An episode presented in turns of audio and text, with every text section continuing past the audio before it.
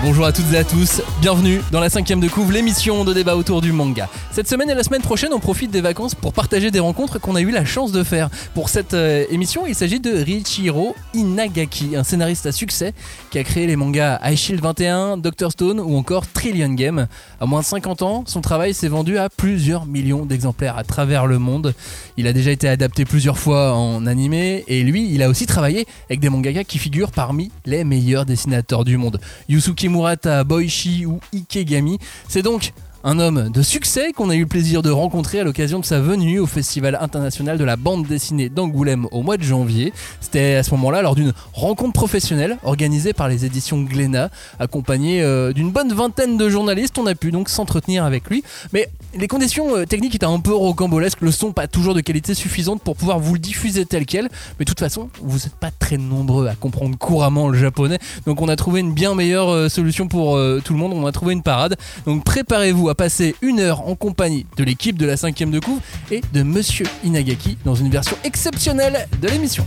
On ne pousse pas, s'il vous plaît. On ne pousse pas, c'est inutile. Le public n'est pas autorisé à assister aux épreuves éliminatoires.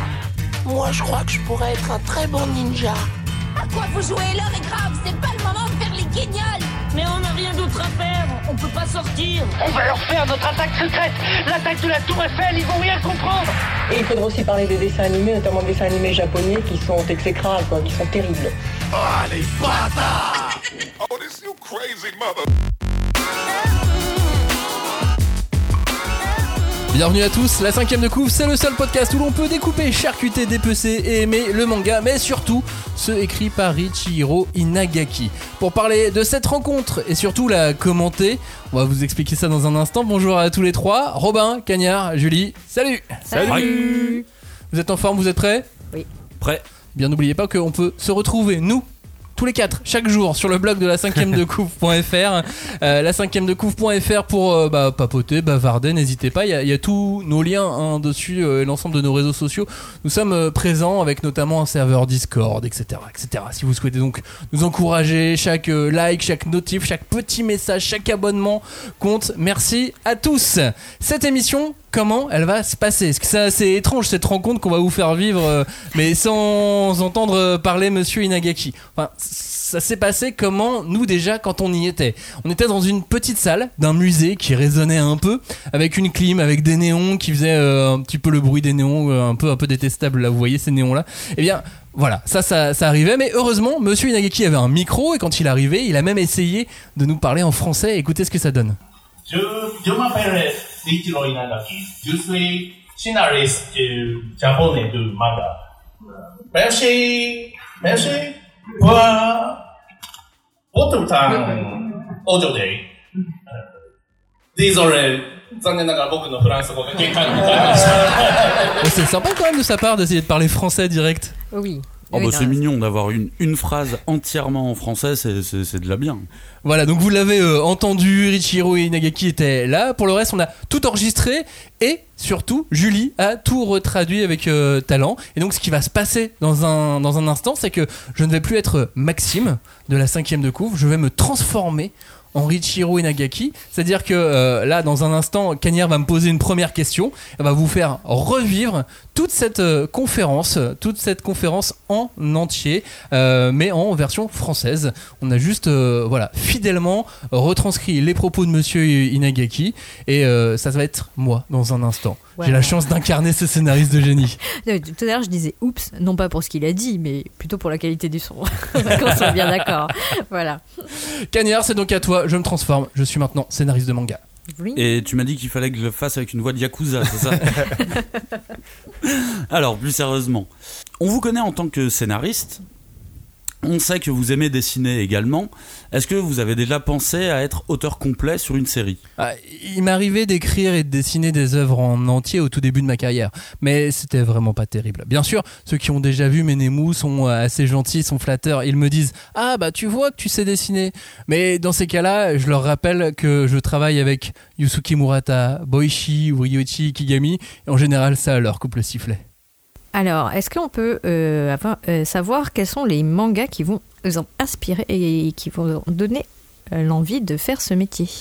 Euh, Dragon Ball, Slam Dunk, Hokuto no Ken, c'est plutôt des titres euh, jumpesques que des hits. Ces titres à l'époque brillaient. À, à l'époque, tout le monde les lisait dans ma classe et moi je faisais pas exception. Je les lisais en me disant ah moi aussi je veux devenir mangaka. On, on vous connaît euh, surtout pour euh, une série qui parle de football américain. Ensuite, une aventure euh, basée sur des faits et des réalités scientifiques. Aujourd'hui, vous vous attaquez au monde des startups. Comment vous arrivez à, passer d'un genre à un autre comme ça, à un univers à un autre comme ça avec autant de facilité? Euh, je dirais qu'il y a différentes façons de, de faire. Chacun est différent, hein, mais en ce qui me concerne, je préfère commencer à construire mes histoires à partir des personnages. Je pense qu'il doit exister des, auteurs qui vont commencer par un thème, par exemple, euh, je sais pas, le hockey sur glace, mais je dois avouer que j'aime pas trop ce procédé. Enfin, ça me convient pas. Parce que un thème ne reflète rien de la nature humaine. Ce qui construit le manga, ce sont euh, pas les événements ou, ou des choses ou encore des phénomènes, c'est forcément l'âme des personnages. Donc si je commence par un thème, à l'inverse, je perds de vue ce que je voulais dire. Mais c'est vrai que pour le bon déroulement de notre travail, par exemple sur iShield 21, à la base, euh, je trouvais euh, assez drôle d'avoir un personnage dans un manga sportif qui ne respecterait, mais alors vraiment aucune règle. Je me suis dit que ça allait être fandard. Alors, bien entendu, il faut pas euh, briser les règles, mais si le personnage voulait gagner à tout prix, au point de faire toutes les crasses possibles, tout en restant dans les limites de ce qui est autorisé par le règlement, bah, c'est parce que je voulais y mettre ce genre de passion euh, est né. Je pense aussi à Slam Dunk par exemple, quand, le personnage de, de Sakuragi n'arrive pas à aller euh, au rebond qu'il tire sur le maillot de ses adversaires, je me dis mais quel sale tricheur ça se peut d'avoir un, tel héros dans, le- shonen? J'avais éclaté de rire en voyant ça. Et ben c'est ça les sensations que je voulais écrire. Et donc euh, j'ai réfléchi à ce qui me permettait d'exprimer au mieux ce type de sentiment. Je suis allé à rebours et il s'est avéré que c'est le football américain qui utilisait le plus de tactique comme sport de terrain et j'ai pensé que ce serait le sport idéal pour y intégrer ce sale type de personnage auquel je pensais. Bien sûr, je suis un fan, mais comme ce personnage assez euh, dirty n'était pas vraiment cool pour le lectorat, j'ai donc créé le personnage de Senna qui est plus en adéquation avec ce qu'on attend des héros de shonen. Voilà, j'ai vraiment tendance à me baser sur les personnages pour avancer dans mon travail. Donc que ce soit le foot américain, la science ou le monde de l'entreprise, c'est un peu un hasard. Ça aurait pu être euh, d'autres thématiques totalement différentes puisque je m'intéresse avant tout aux personnages. Stone est un manga sur la science. N'y avait-il pas un risque de rendre cela ennuyeux? C'est vrai que Dr Stone parle de science et c'est sûr que c'est mieux quand il s'agit de choses euh, très simples. Mais en vérité, même quand il s'agit de connaissances rudimentaires, je pense qu'il arrive que les lecteurs soient largués. Par exemple, euh, dans la série, il est question de la distillation de l'alcool. Ok, tout le monde en a déjà entendu parler au moins une fois, mais je pense que la plupart des lecteurs ne savaient pas ce que ça impliquait concrètement.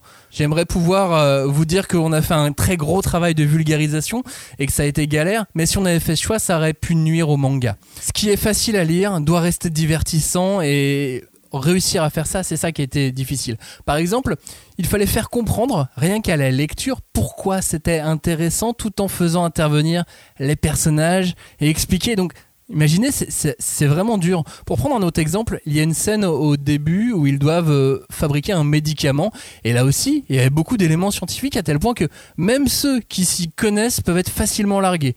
Et mon défi à, à moi en tant que scénariste, c'était de rendre la scène intéressante et drôle tout en faisant intervenir les personnages et que la scène reste informative malgré un contenu difficile à expliquer. Donc on se retrouve avec euh, Senku qui parle à toute vitesse de ce médicament, de sa fabrication et euh, on a fait exprès que cela euh, rende la lecture un peu difficile. Avec en prime les personnages secondaires qui interagissent en faisant des blagues et qui se demandent ce qui arrive sans absolument rien comprendre. Et de, cette façon, les personnages de Senku et les second rôles sont tous respectés et on a pu voir comment ils négociaient entre Toute la démonstration reste ainsi divertissante. C'était une scène qui m'a donné du fil à retordre, ça je l'avoue.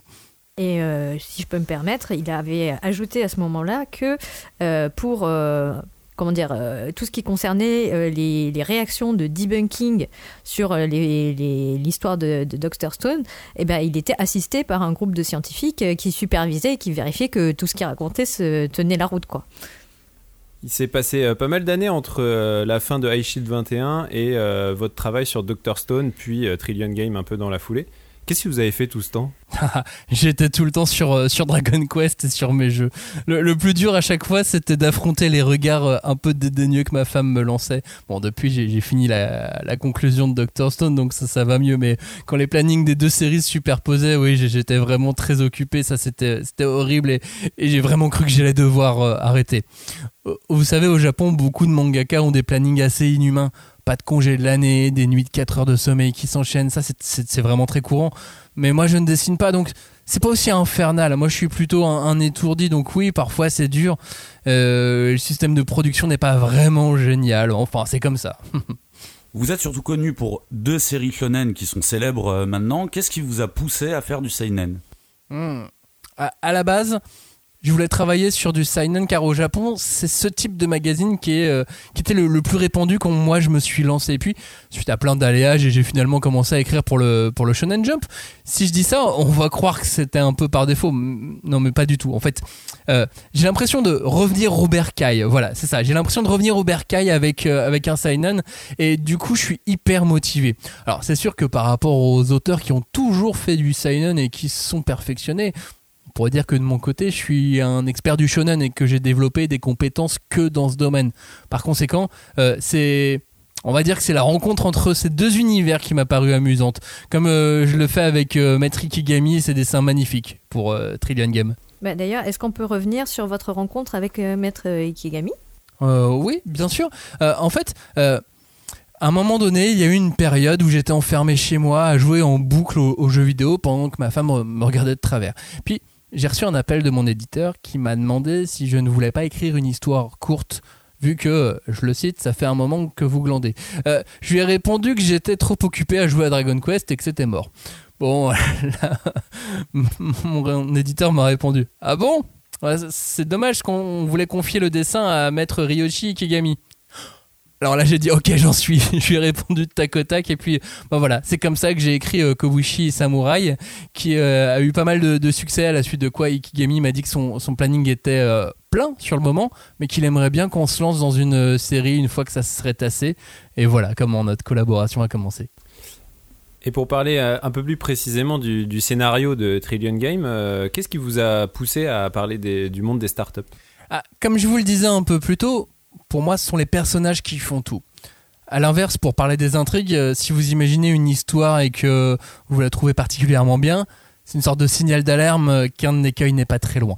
Euh, J'essaye d'être le plus objectif possible. Je pense que les jeunes mangaka en général, ou, les gens qui veulent devenir auteurs ou mangaka, connaissent bien cette erreur. Enfin, j'ai l'impression de me répéter, parce que j'en ai, ai parlé à plusieurs reprises, mais on a tendance à tout miser sur l'intrigue.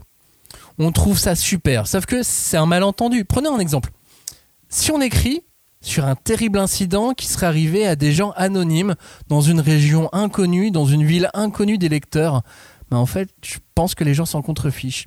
Alors que si on raconte qu'un type connu à l'échelle planétaire, comme euh, je sais pas le, président des États-Unis, c'est d'un seul coup mis à danser pendant un discours, bah voilà, ça c'est une news qui va faire un sacré buzz. Ça montre qu'on a aucun intérêt pour des gens qu'on ne connaît pas, mais que l'on est très curieux de ce qu'on connaît déjà. Et écrire un manga, c'est pas forcément créer une histoire, c'est créer de nouvelles personnes, et c'est pourquoi il faut leur donner une âme. Ça ne veut pas dire que les intrigues auraient pas de sens, hein. au contraire, les intrigues sont là pour elles aussi donner une âme au personnage.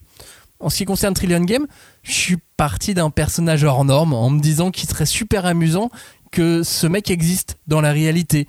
Et ça a été mon point de départ. Enfin, ça, ça serait dans, dans l'idéal ce qui vaut mieux euh, concrètement que votre intrigue soit un minimum dirigée par un sens de, de narration quand même. hein. Donc, bref, c'est en ajustant ces deux éléments que je, que je construis mes, les, les scénarios de mes mangas. Parlons de votre processus créatif. Comment avez-vous travaillé avec Ikegami? Euh, tout d'abord, j'écris un storyboard euh, que je vais envoyer à Maître Ikigami et après que l'éditeur l'a- l'ait validé. Puis Maître Ikigami va commencer euh, des ébauches que je vais vérifier à mon tour pour vérifier la cohérence avec le futur déroulement de l'histoire. Donc voilà, je vérifie, puis je renvoie les pages et ça fait une sorte de ping-pong.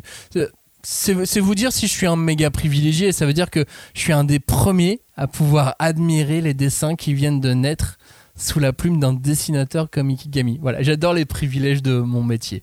Et donc dés- désolé d'insister encore dessus, hein, mais c'est aussi à propos des personnages et leur apparence que c'est important. Parce que, bien entendu, j'ai des idées et il m'arrive d'apporter des précisions sur leur forme.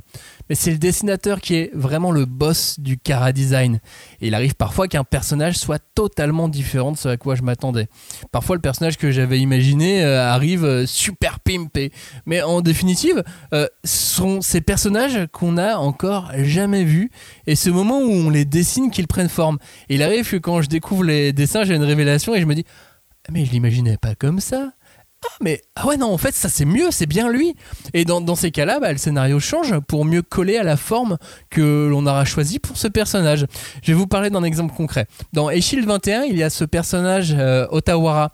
Dans les notes que j'avais envoyées à Monsieur Murata j'avais écrit celui-là fait euh, comme s'il était un débile mais en réalité il est extrêmement intelligent. Devant tous les autres il joue un rôle mais c'est pour les endormir puis quand j'ai vu les dessins de Murata, il lui avait fait euh, trois euh, AOG et des bras énormes et je me suis dit purée mais c'est vraiment une montagne de muscles avec rien dans le crâne. Et donc bah voilà, j'ai changé le scénario pour aller dans ce sens et au final euh, c'est ce qui connaît, c'est ce qui collait le, le mieux à un personnage euh, comique. Mais pour revenir sur vos personnages, euh, il y en a quand même pas mal qui sont assez excentriques, non? Bah oui, mais c'est, enfin, oui, c'est en fonction de mes goûts personnels. Je crois que j'aime bien les persos euh, crazy. Euh, après, comme mes personnages sont à la base de mon travail, ça dépend de ce qu'ils représentent, de leur nature, des thèmes qu'ils évoquent. Donc ça dépend de ce qui se passe quand on va exagérer, etc. Et plus on exagère, mieux c'est parfois. Du coup, oui, au final, ils sont tous assez excentriques. Et du coup, vous diriez qu'il faut admirer euh, les persos de Trillion Game À vrai dire, nous n'écrivons pas forcément pour être perçus de telle ou telle manière.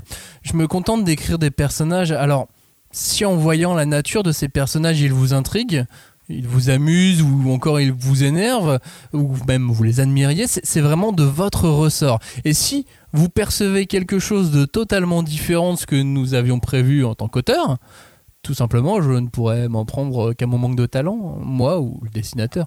Mais vraiment, en tant que lecteur, vous devez vous sentir libre d'interpréter les œuvres. C'est ce qui rend notre travail passionnant. Quand on est au niveau des Nemu, j'écris parfois des notes dans certaines cases à l'intention des, maîtres qui dessinent les séries. J'écris euh, en rouge dans cette case ou à ce moment-là de l'histoire, les personnages pensent ceci et cela. Mais ces indications n'ont pas de valeur à rester dans la planche finale. Le seul qui en a connaissance, c'est Monsieur Ikigami, l'éditeur. Bon, Euh, mais au final, ça n'apparaît pas. Et quand cette planche a été publiée dans le magazine, alors que j'étais en pleine euh, ego search, euh, il y avait un lecteur que je ne connais absolument pas, qui avait laissé un commentaire sur cette case sur internet en particulier en disant que Haru pensait ceci. Et il avait mis en plein dans le mille. Vraiment, c'était tellement juste que je me suis demandé s'il n'avait pas eu accès à mes notes. Mais euh, voilà, ça vous montre bien la puissance évocatrice, l'expressivité des graphismes de Maître Ikegami, alors qu'il s'agit d'un détail que j'avais ajouté en rouge dans une seule case sur laquelle votre œil va s'attarder. Il va s'attarder sur quoi? Un, un centième de seconde? Il arrive à le transmettre. C'est vraiment incroyable comme euh, ces images sont puissantes. Alors oui, tout à l'heure je disais que parfois c'est ma faute si je n'arrivais pas à transmettre mes idées, mais les lecteurs sont eux aussi incroyables. Alors je pense qu'ils cernent vraiment bien ce qu'on veut leur transmettre. Quelle est l'importance du travail de Fujiko Fujio sur votre œuvre? Ah bah j'adore toutes leurs œuvres. J'ai grandi avec Doraemon avant de, de choisir de travailler dans ce domaine. Euh, c'est parce que j'ai lu leur manga que j'ai eu cette idée pour moi, celle de devenir mangaka. Mais on peut dire que euh, sans Fujiko et Fujio, je ne serais pas ici et je n'aurais jamais écrit toutes ces histoires tout simplement. Et concernant la fin de vos séries, est-ce que vous avez une opinion sur les fins ouvertes ou les fins fermées? Hmm. Encore une fois, ça dépend des auteurs. Euh, Selon qu'ils ont un raisonnement déductif ou un raisonnement inductif. Moi, j'ai l'impression que la plupart sont plutôt déductifs, mais on peut jamais prévoir si un manga aura du succès ou pas. Donc on sait jamais jusqu'où on pourra continuer une série. On est dans le flou, sincèrement. L'idée de construire une histoire une fois qu'on a décidé de sa fin, mais enfin, même si, on, peut faire euh, les grandes lignes, bien entendu, mais l'écrire jusque dans les détails, ça n'a pas beaucoup d'intérêt. Les les mangas n'ont pas une grande validité, c'est comme ça. Disons que. euh, disons que je, je sais plus ou moins où je vais, mais pour l'essentiel, je n'ai pas la moindre idée de ce que je vais faire d'une semaine sur l'autre. Je préfère les fabriquer de façon hebdomadaire sans savoir ce qui m'attend pour la suite. Ça me paraît plus réaliste en tant qu'auteur. Et je pense que nous sommes assez nombreux à- travailler comme ça. Vous avez euh, travaillé avec euh, sur vos trois séries des grands maîtres euh, du dessin de manga. qui est le prochain avec qui vous adoreriez collaborer? Il y en a plein, mais c'est plutôt l'inverse. Je voudrais essayer avec tous les dessinateurs qui existent. Mais bon, euh, j'imagine que vous n'attendez pas vraiment une réponse de bon élève comme ça. Euh, Jusqu'ici, que ça soit Yusuke Murata, Monsieur Boichi ou Monsieur Ikigami, c'est tous des artistes avec une forte identité visuelle. Donc je suis curieux de voir comment je pourrais travailler avec un dessinateur qui aurait des sensibilités vraiment différentes, proches, euh, je sais pas, à celle du design ou un autre, plutôt shoujo. Ça serait nouveau. Mais euh, ça veut pas dire que je veux arrêter de travailler avec des, avec des dessinateurs aussi forts et, et avec autant de caractère. C'est bientôt l'anniversaire des 20 ans d'Eshield 21. Est-ce que vous avez prévu quelque chose? Alors, nous, les, les mangaka, on nous parle souvent des dessins animés ou, ou des films. Mais euh, très honnêtement, nous n'avons aucun pouvoir à ce sujet. J'aimerais que euh, toutes, mes œuvres soient adaptées en animé encore et encore tous les 20 ans. Mais franchement, j'y peux pas grand chose. Donc oui, Maître Murata et moi, on est conscients qu'il s'agit des 20 ans d'Aishield 21. Mais je sais pas ce que ça va donner concrètement. Rien n'est décidé aujourd'hui. Mais pour les 21 ans, oui, on a envie de faire quelque chose pour les fans. Alors, euh, on en parle depuis longtemps et oui, on fêtera ça, mais franchement, je sais pas encore quelle forme ça prendra. Ça se trouve, ça sera un truc tout petit. hein. Je m'excuse d'avance si c'est le cas, parce qu'on a encore euh, rien de, prévu très concrètement. Euh, pour revenir à ce qu'on disait un peu plus tôt, vous parliez de Dragon Quest. donc, apparemment, vous êtes très fan de, de jeux vidéo. Est-ce que ça vous dirait de devenir scénariste de jeux vidéo? Ah, vous savez, moi, je suis, euh, je suis toujours partant. Comme je vous l'avais dit plus tôt, j'ai déjà fait plein de choses différentes et certains projets n'ont pas du tout abouti. Donc, si quelqu'un euh, nous écoute ici et qu'il a du travail pour moi, je suis preneur, je peux tout faire. Mais bon, notez que je manque surtout de, temps. hein. En réalité, je suis super occupé. Je sors des mangas à la chaîne, donc euh, très sincèrement, je suis toujours partant hein, quand même. Eh ben, merci pour toutes vos réponses. Est-ce que vous auriez un, dernier mot à dire à vos, lecteurs français? En arrivant ici, en France, à, Angoulême, on m'a dit que ça faisait 50. 50 ans que ce festival a lieu. Et je trouve ça vraiment formidable. Les mangas japonais sont enfin disponibles à l'étranger et j'ai très envie que des gens du monde entier puissent lire mes œuvres, pas seulement un public japonais. Le, le souhait d'Inagaki serait très égoïstement qu'un maximum de gens puissent lire mon travail, ça me rendrait très heureux. Et je trouve ça fou ce festival ait lieu chaque année depuis 50 ans. Je suis impressionné, je suis très heureux d'être ici et de pouvoir euh, continuer à écrire. Merci beaucoup. Merci beaucoup. C'est bon, je suis redevenu Maxime. Ah, J'arrête d'être hein. Monsieur Inagaki. T'as vu, euh, je me suis transformé en scénariste l'espace d'un instant. Tous les propos qui ont été euh, donnés, hein, tout, tout ce que je vous ai dit, ce sont les réponses de Monsieur Inagaki Au en près. française. Euh, ouais, au mot près. Ouais, non, mais vraiment, on a un- tu, tu- tu as traduit Julie très euh, littéralement euh, tout- tout- toutes les réponses. Alors, de temps en temps, j'ai rajouté un petit voilà. Ouais, il y avait un C'est peu ta de petite poétique. Il y, avait un peu de freestyle. Bah, en fait, je, je veux- je voudrais dire quand même que, euh, évidemment, il y a des interprètes qui sont là pour euh, faciliter les, comment dire, euh, les entretiens, les échanges avec les auteurs qui sont invités, oui, oui, ou les, les scénaristes dans le cas présent. Mais c'est un, travail extrêmement difficile parce qu'on est sur le moment. Des fois, on découvre les questions sur, sur le vif. Et je pense que c'est vrai que c'est agréable de voir aussi un autre point de vue avec des choses beaucoup plus fouillées. Parce qu'il y a beaucoup de pertes d'informations malgré tout. Bah Et- c'est Ah ouais. l'effet du et- live, quoi, forcément. Bah, Eh quand oui. il place une ref euh, à Ottawa, c'est pas le personnage le plus connu de Oui, oui. Shield 21. Quand il place le petit slam dunk, il faut s'y attendre, tu vois. Ouais, ouais. Et donc, enfin, euh, c'est aussi euh, de dire bravo à tous les gens qui font ce, ce genre de- d'interprétariat, parce que Ah oui, donc ça demande. bravo à toi, quoi. Bah non, parce que moi j'étais pas sur place. Moi j'ai Je fais j'ai sa eu- promo, tranquille. j'ai- j'ai eu un enregistrement sur lequel j'ai pu travailler, mais euh, je trouvais que c'était euh, c'est toujours un, un, un truc un peu sportif quoi, de, de reprendre Ah bah, à la volée. Ça doit les- être épuisant, quoi. Tu, Ouais. dois, tu dois Bah ouais, revenir d'Angoulême, t'es cre- t'es crevé, quoi. Et donc, euh, malgré tout, alors, euh, quelles sont vos premières euh, impressions sur, sur cette interview et sur ce qu'avait à dire Monsieur Inagaki? Alors, Cagnard et, et Robin, vous, vous l'avez entendu que en français, comme tous nos auditeurs. Toi, Julie, tu l'as entendu aussi donc en japonais, puisque tu, tu Mm. as retranscrit ses, ses propos en français. C'est quel genre de bonhomme? Parce que je l'ai, je l'ai pas imité, tu vois. Non, mais en fait, Euh, moi, j'ai trouvé qu'il est- il avait une voix très euh, chaleureuse. et Il est très expressif. Euh, je l'imagine bien gesticuler dans tous les sens. euh, Ouais, il gesticulait dire, dans tous les sens. Ah ouais, j'ai fait ça, puis ça, en bougeant les bras. Et, euh, en- en- et parfois, il a des intonations comme ça. Il, il va très haut, puis il descend. Enfin, il module beaucoup sa voix. Et donc, euh, bah, ça aussi, ça apporte des informations. Quoi. Tu te dis, ouais, il a de l'énergie, le gars. Bah ça, je- tu vois, je trouve que pour le coup, ça, ça se ressent dans la retranscription. On sent que c'est un gars qui s'amuse, quoi. Enfin, en tout cas, il a l'air vraiment de- d'être joyeux. Ouais, ouais. Euh, et de vraiment communiquer. euh, ça, je sais pas, c'est ouais. J'allais dire, ça sent le mec. sa joie de vivre ou son envie, tu vois, dans ses scénarios. Je trouve, je trouve que finalement, le gars a l'air de pas mal ressembler au scénario qu'il écrit, quoi. Il y a, un- il y a une espèce Ouais. de. Oui, il a l'air de penser à fond. Il est super enthousiaste. Et comme ses mangas sont aussi Ouais. super enthousiastes au final. Ouais, et puis, euh, oui, il y a quand même des, des mangaka qui sont un peu plus discrets, un peu plus réservés. Et là, je trouve que bah, c'est limite si on l'arrête plus. Enfin, il, il a un débit de parole qui est assez impressionnant. Moi, j'étais impressionné par euh, la longueur des réponses. Euh, j'ai eu l'occasion de rencontrer pas mal, pas mal d'auteurs.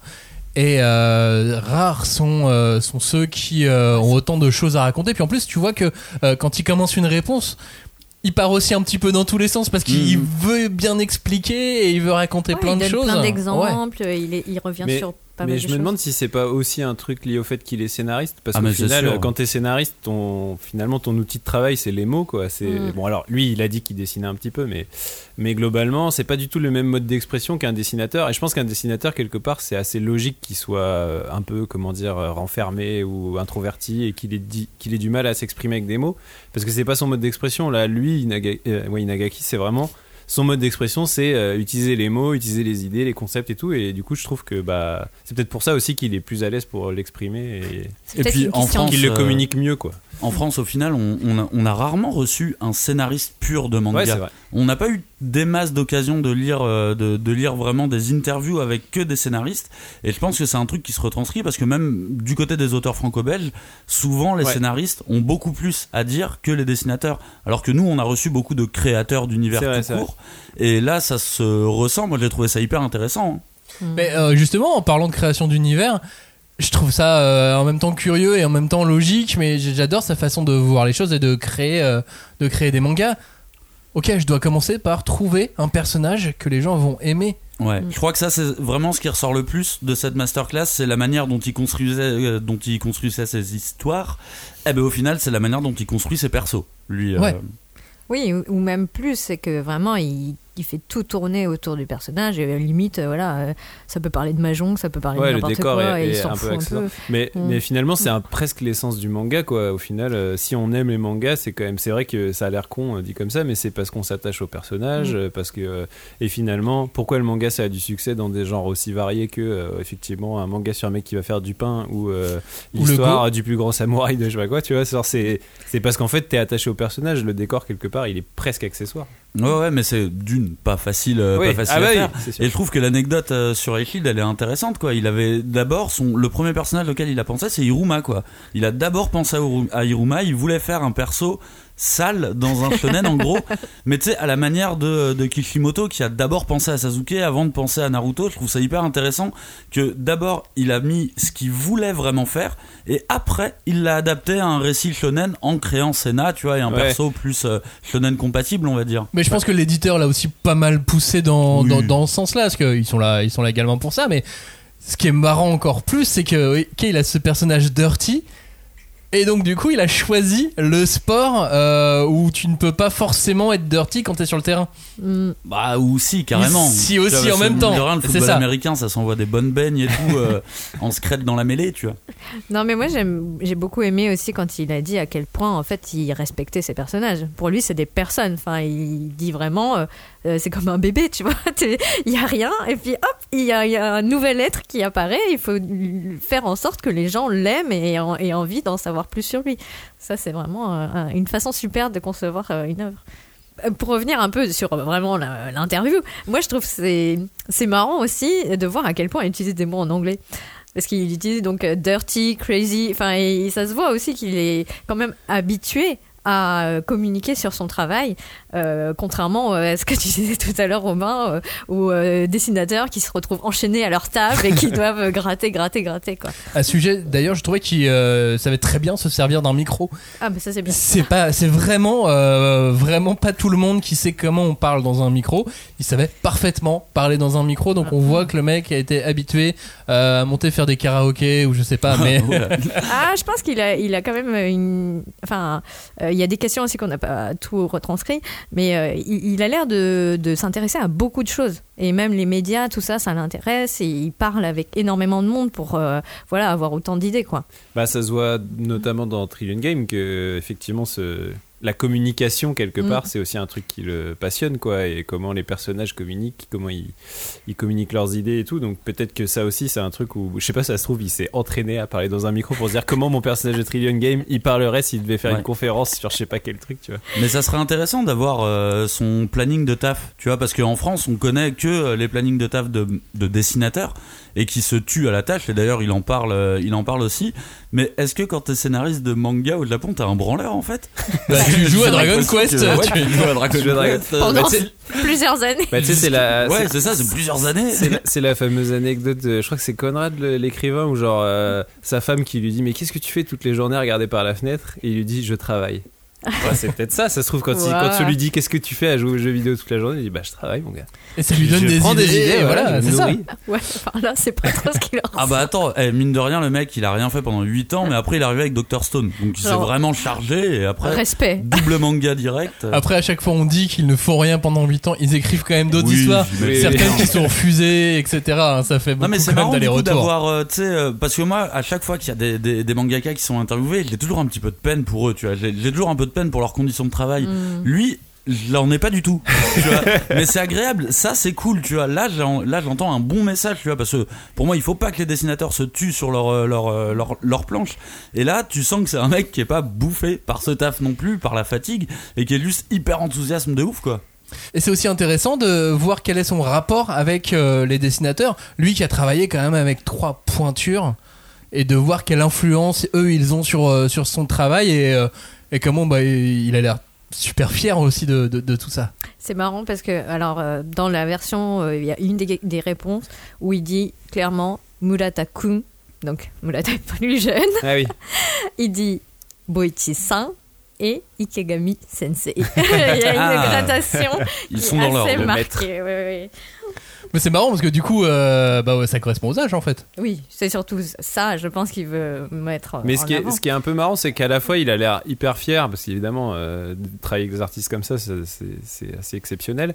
Mais il a une espèce de distance et de légèreté aussi vis-à-vis de ça. C'est genre, ouais, c'est cool, tu vois, genre, je bosse avec des super artistes, quoi. Mais, euh, mais en vrai, ouais, c'est- il dit, bah, moi, je pourrais très bien bosser, euh, j'ai envie de bosser avec euh, potentiellement tous les artistes, quoi. Mm. Donc, euh, tu sais, il n'y a même pas un côté. euh, T'as l'impression que limite, il. Il a pas conscience, enfin, il a conscience, mais il, il- il se, comment dire, bride pas vis-à-vis du fait qu'il bosse avec des grands artistes, tu vois. C'est assez. Oui, il marrant, se ça. sent pas inférieur, tu veux dire. Ouais, voilà, euh, ou tu sais, ça pourrait le- lui mettre la pression ou quoi, t'as l'impression que ça lui met pas spécialement la pression, non, qu'il trouve ça juste cool, quoi. J'ai l'impression que c'est un branleur. Il est là, genre, ouais, ouais. euh, il Non, c'est du flegme, euh, il est- Boiki Sensei, qu'est-ce qu'il y a Il a euh, du, il a du flegme. Je pense qu'il a quand même euh, pas mal confiance en lui. Enfin, ça se sent aussi dans ses Oui, propos. oui, c'est vrai. Et, bah, et, et, euh, tu vois, je pense aussi que pour lui, comme ses personnages et ses scénarios sont assez dynamiques, enfin, hyper euh, plein d'énergie et tout, il faut qu'en face le dessin il soit fort, quoi. Parce que même s'il essayait effectivement de dessiner des choses plus délicates, on va dire, c'est pas sûr que ça fonctionne. Hein. Enfin, il Tu veux faudrait- dire qu'un tranche de vie, ça serait assez intéressant à, à Allez, voir scénarisé aujourd'hui, par je vais au lycée. Genre, Non, mais dans le sens où, effectivement, avec les caractères qu'ils donnent à ces personnages et l'excentricité qu'ils ont, il faut effectivement un dessinateur qui a du caractère dans son trait. ouais. Et qu'un dessinateur qui fait des trucs un peu, un peu random de fantasy, même si c'est très beau, ça peut pas forcément euh, matcher si ça pas suffisamment de caractère par rapport à la création de ces personnages. Vous comprenez euh, Ouais, mais ce, qui est, venir mais ce qui est marrant, c'est qu'il a réussi à transmettre cette espèce d'excentricité euh, de son travail avec un mec comme Ikegami, tu vois. Tu on Ouais. peut pas dire que c'est un dessinateur qui était Oui, c'est excentrique, tu vois. C'est un dessinateur qui est expressif, qui a voilà, des qualités de dessin euh. et, et tout, mais genre, c'est clairement pas, ces persos, ils sont pas excentriques, ils sont genre, euh, je Ouais, sais mais pas, Ils ils sont le contraire ils sont badass euh. ou tout ce que tu veux, mais tu vois, et c'est trop marrant qu'il ait il, tu vois, il a cette force quand même d'avoir réussi avec un dessinateur comme ça à faire, par- à faire euh, transparaître ça, quoi. Bah, assez- après, il, il- lui, il dit que c'est plus l'expressivité. Enfin, c'est que il arrive vraiment à, à, à- à transmettre des choses à travers son dessin. Et je sais pas, effectivement, euh, enfin, parce que je repensais un peu à Sanctuary, je me disais, ouais, ils sont pas hyper. euh, c'est pas flamboyant, ça c'est sûr. Enfin, Non, sauf c'est- c'est- certains, c'est tout certains personnages. c'est- ténébreux, c'est plus ouais, ténébreux, ils- euh. ils posent et tout. Mais il y a cette même. euh, je sais pas, bah, sa patte, quoi, qui Oui, fait que mais- tu, tu vois à travers euh, les, les yeux des personnages qu'est-ce qu'ils traversent. et Ouais, tout, mais, mais c'est là où tu vois la- l'apport du scénario, c'est vraiment qu'il arrive à nous faire marrer avec des dessins de Ikigami, tu vois. C'est Oui, vraiment Ça, pas vrai. donné à tout le monde, Oui, quoi. C'est- je comprends ce que tu veux dire. De toute façon, Ikegami, on va l'entendre la semaine prochaine puisque euh, on va refaire le même jeu. Oh. Mais, euh, mais peut-être qu'on se sera amélioré en comédie. Peut-être. Ah, on a dit qu'il n'était pas aussi. euh. Non, il va Ouais. falloir que je trouve une nouvelle voix pour, euh, pour faire Monsieur Ikegami. Alors vous savez. que- Eh mon poté. Non, je peux lui faire un accent du sud. non, Ouais, un accent du sud, c'est mieux. ça marche. Un accent ça. italien.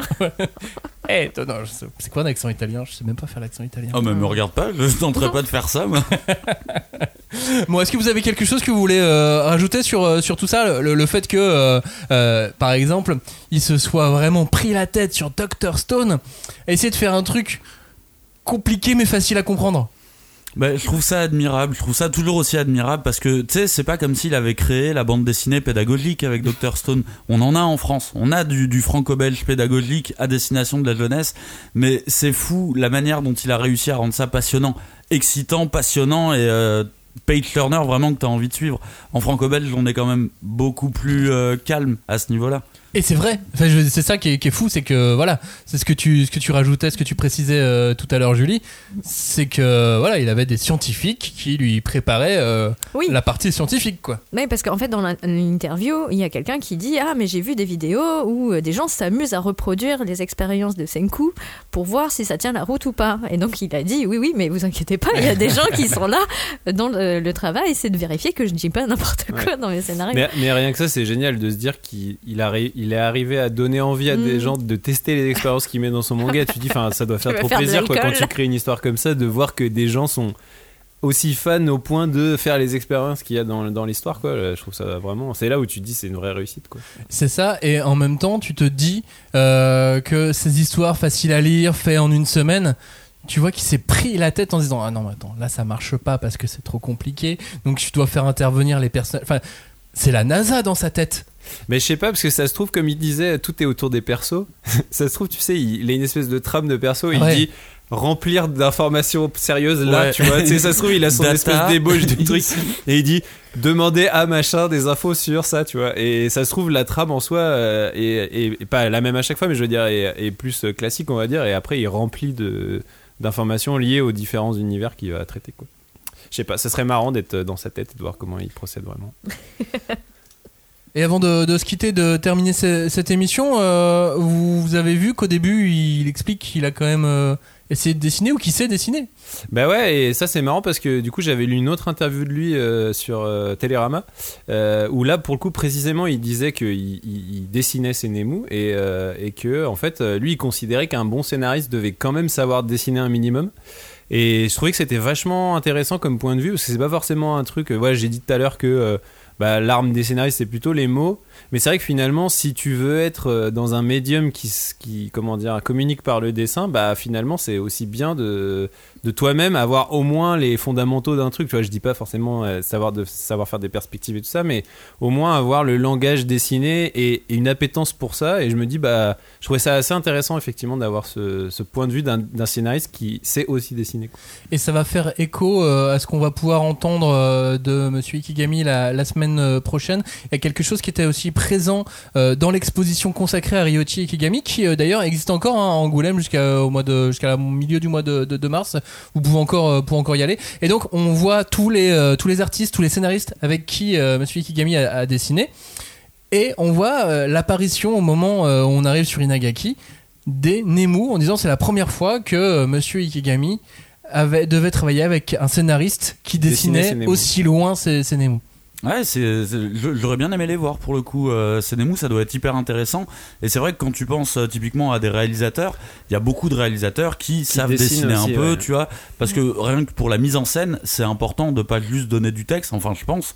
Et après, ça peut potentiellement créer des conflits, mais je pense que quand c'est fait intelligemment comme ça, au contraire, la mise en scène des deux va, va, va réussir à se fondre et donner un chouette truc. Et puis, au final, c'est pas un hasard, j'imagine, si ces trois mangas font partie des mangas les plus dynamiques Ouais. qui existent. Bah oui, je pense que c'est parce que ce scénariste envoie des Nemu aussi, des propales, des trucs comme ça, tu vois. Cette émission n'aurait pas pu exister euh, sans l'invitation des éditions euh, Glénat qui nous ont donc invités à participer euh, à, euh, à cette, à cette conférence qui a été menée par quelqu'un d'assez connu qui s'appelle Benzaï qui est sur, sur, très actif sur YouTube autour du jeu vidéo. Ouais. C'est pas forcément le, dans, dans, dans le, dans, notre, dans notre domaine. Euh, et, donc, euh, et donc, on va refaire la même chose puisque c'est exactement le, le, même, euh, le même système avec Monsieur Ikigami. Ça a eu lieu juste une heure avant. D'accord. Et donc celle-ci, c'était une heure après. Et donc nous, on, l'a mise dans l'autre On va sens. voyager dans le temps. On va voyager exactement, c'est ça. Merci de nous avoir écoutés. J'espère que ça vous a plu, puisque du coup, on refait la même chose la semaine prochaine. Bah, on espère que ça vous a N'hésitez pas à nous dire. euh, non, ne dites pas ça. En vrai, vous pouvez le dire, mais c'est de l'enregistrer. Et envoyez plein de, de petits cœurs à, à Julie aussi pour Oui, euh, la franchement, remercier de, de ce Franchement, travail euh, de chapeau, traduction. Gros, gros boulot, euh, vraiment bravo. Merci, c'est gentil. Merci à tous de nous avoir écoutés. À la semaine prochaine. Ciao. Salut. Ciao. Salut